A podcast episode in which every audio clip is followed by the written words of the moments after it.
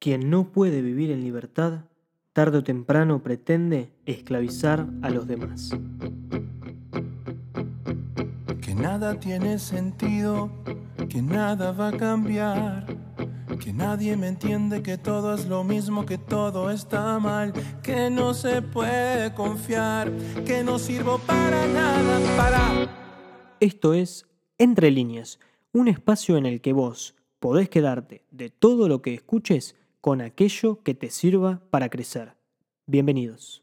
Si solo miras la sombra, te perdes la gracia de girar y ver la luz. Te invito a que seas parte de la historia de amor más grande.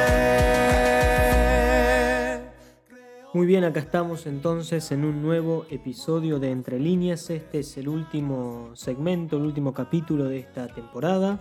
Después vamos a cambiar la fotito y vamos a seguir haciendo algún episodio más, alguna reflexión más sobre diversos temas. Tenemos ganas, la verdad, de hacer eh, temas más de actualidad, de debate, de cosas que vayan pasando todos los días. No sabemos bien eh, cómo, pero bueno, algo se nos va a ocurrir. En el día de hoy estamos presentando este podcast que eh, decidimos ponerle el nombre No fornicarás porque fue el nombre original. Después le cambiamos por taller de sexualidad, algo hicimos mal, en fin, pensamos muchos nombres eh, porque fue un tema muy controversial, fue el tema que más personas vieron y escucharon en el vivo del domingo y también fue el tema que más problemas me trajo. Quien les está hablando es Camilo Torres Colibadino, me encuentran en Instagram como CamTorresC y atrás de todo este eh, atrás de esta voz hay un equipito que hacemos juntos esto que llamamos Entre líneas, un podcast en el que cada uno puede quedarse de lo que escuche con aquello que le sirva para crecer. Y decía que está Pipa, Pili, Abril y Fran. Van a estar leyendo los comentarios. Hoy va a ser un tema un poco largo, así que no me quiero adelantar mucho en esta introducción berreta que hago. Simplemente decirles que es un tema para pensar. No es un tema para buscar imposiciones dogmáticas, no es un tema para pensarlo desde una postura teológica, sino más bien filosófica, aunque como dije en el libro también, aquellos que hacen teología y moral terminan impregnando por virtud o por defecto todas las dimensiones de su persona y por eso les resulta inevitable a veces hacer algún tipo de separación principalmente terminológica. Pero bueno, más allá de eso, vamos a ir con la lectura del texto que presenté aquel domingo en vivo, después con una pequeña reflexión de mi persona y después preguntas y comentarios que hicieron en el vivo del domingo. Seguimos en cuarentena, en esta noche en la que estoy grabando está lloviendo con todo, así que puede que la grabación del audio no sea la mejor y la más óptima, pero Pipa después se encarga de arreglar todo eso. Así que sin más vamos con este tema tan controversial que es la cuestión de la no fornicación. Vamos a ver qué nos dice el texto que les presento hoy. Algo hicimos mal. No puede ser que nos avergüence tanto hablar de estos temas, o que lo debatamos y reflexionemos desde algunos abstractos e hipotéticos ejemplos que poco tienen que ver con la realidad. A las pruebas me remito. Si digo actos impuros, lo primero que se nos cruza por la cabeza seguro sea algo relacionado con la masturbación. No se nos cruza ni por un segundo la idea de pensar, por ejemplo, en la pureza en sí misma. ¿Por qué no pensamos que, por ejemplo, mentir, robar, también deberían ser considerados actos impuros? ¿No afectan tanto o más a la pureza del corazón como la masturbación? Es increíble cómo llevamos enseguida el mandamiento a cuestiones de sexo cuando la reflexión debería pasar primero por la, por la pureza, perdón y cómo demonizamos algunas cosas que sentimos tan rápidamente. En general, hemos enseñado tan mal estos temas en relación a la sexualidad y el sexo que reducimos demasiado el tema en cuestión. instauramos tabúes y expresiones como por ejemplo de eso no se habla, que solo creamos submundos misteriosos que terminan explotando de formas muy lastimosas para todos. No lo niego, sé que parte de la culpa la tiene la iglesia. que a través del puritanismo y del reino de la culpa que asfixia a todos los que se animan a sentir y experimentar, durante años fue callando temas que hoy salen a la luz de las formas más dolorosas. Pero tampoco caigamos en otro reduccionismo. La iglesia es más que eso. La moral de la iglesia es más que una enseñanza sobre el sexo y si está bien o está mal. Creo que la sexualidad y el sexo son aspectos demasiado valiosos de la persona y por eso inconscientemente nos da vergüenza hablar de estos temas. Incluso si sumamos a esto las construcciones sociales del pudor y etc., se nos pone todavía más interesante el análisis. Pero detengámonos un minuto en esto. Tu sexualidad es más que tu práctica sexual. Tu persona vale más que tu órgano sexual. Tu vida sexual es una dimensión más de toda tu existencia. Anularla termina siendo tan perjudicial como sexualizar todas las demás dimensiones.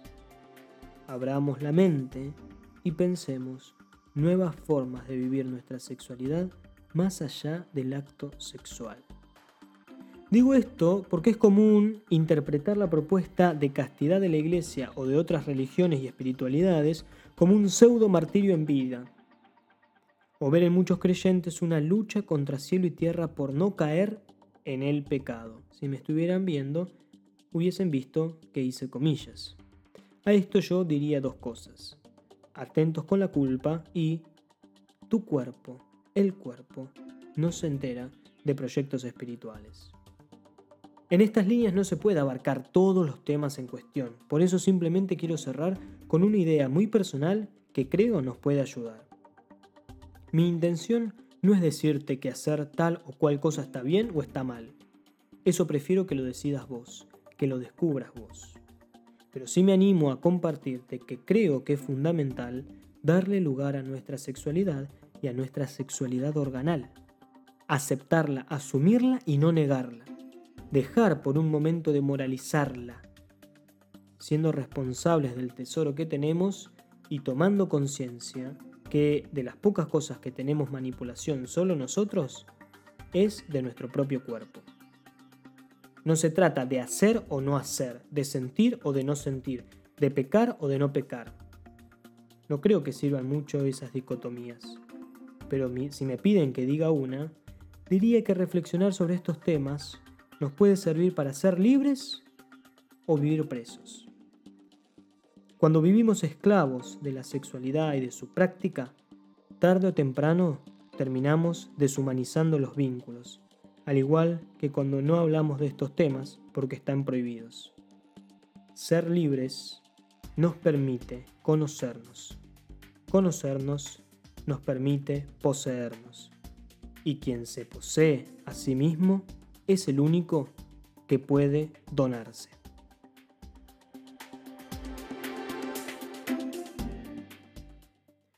Bueno, el texto es bastante clarísimo. A mí me sorprende que este texto haya traído tanto lío, tanto lío, para bien y para mal.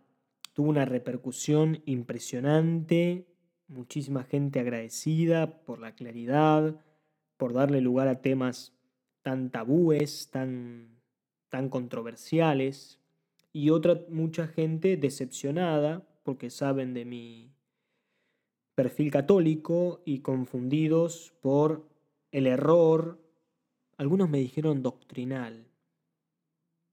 Insisto, no es un texto de teología. Y la pregunta que me hacen algunos es válida. ¿Por qué utilizas términos de la iglesia? Porque el tema está impregnado de la moral cristiana. No hace falta aclararlo. Cosas chanchas. Vamos a hacer cosas chanchas. ¿Por qué? ¿Por qué esa negatividad terminológica? Suciedad. ¿Me explico? Quiero decir, yo elegí adrede los términos que elegí. ¿Y por qué los elegí? Porque quería llegar a un público. Y lo logré.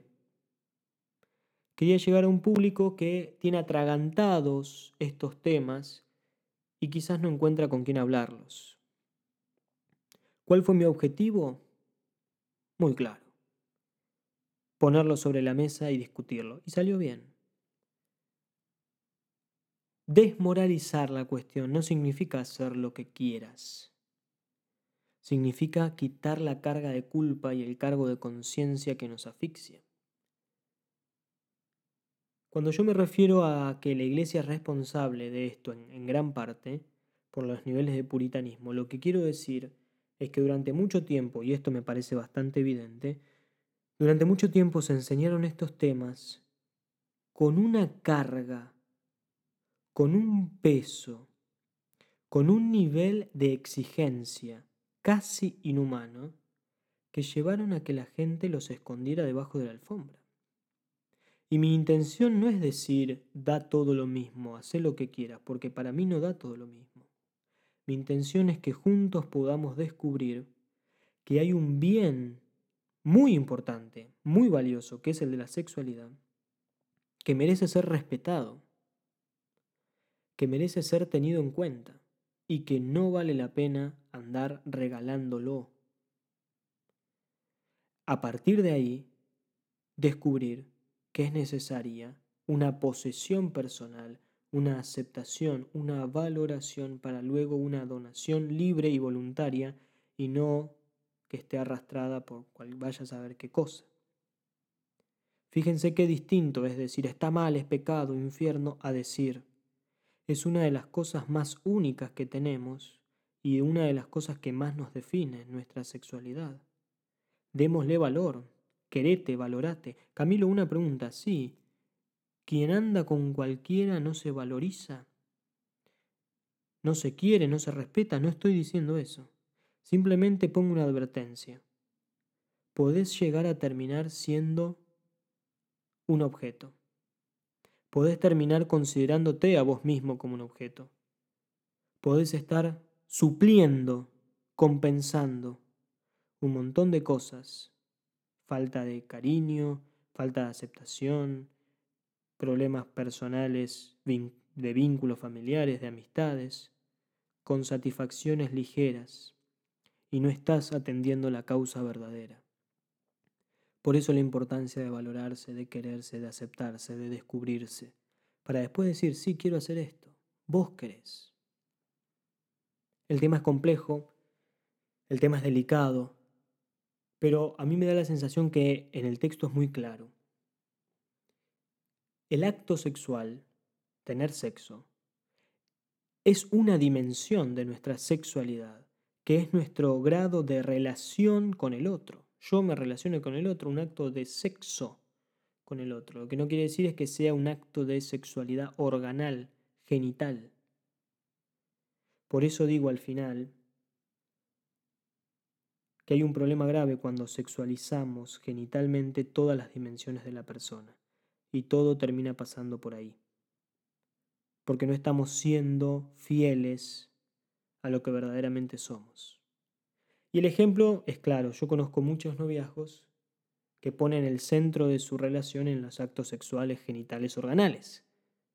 Y tarde o temprano terminan cansándose. Porque no hay una profundidad en el vínculo. Hay una mera superficialidad sensible, gratificante, que cansa. Camilo, está mal tener relaciones sexuales, decidilo vos. Vivilo vos, según tu credo, tu espiritualidad, tus convicciones. Pero ojo con esto de sexualizar todo y de sexualizar todas las dimensiones de la persona. Mi intención no fue atacar a la iglesia o atacar a alguien, o que digamos da todo lo mismo que cada uno haga lo que quiera. No, no, no. Simplemente es, quítate el peso de la culpa. Quítate el peso de las exigencias que tanto mal nos hacen. Yo cuando hice una encuesta sobre este tema, todos decían, ¿cómo vivió la castidad en el siglo XXI? ¿Qué es la castidad para los cristianos? ¿Se puede ser casto hoy? Digo, ¡ay Dios! Pensemos otro tema. La iglesia enseña que la castidad es la integración de la sexualidad en toda la persona. Es positivo, no es algo negativo. Todos lo viví, todos intentan verlo justificando que no es algo negativo. La puta madre, decía yo.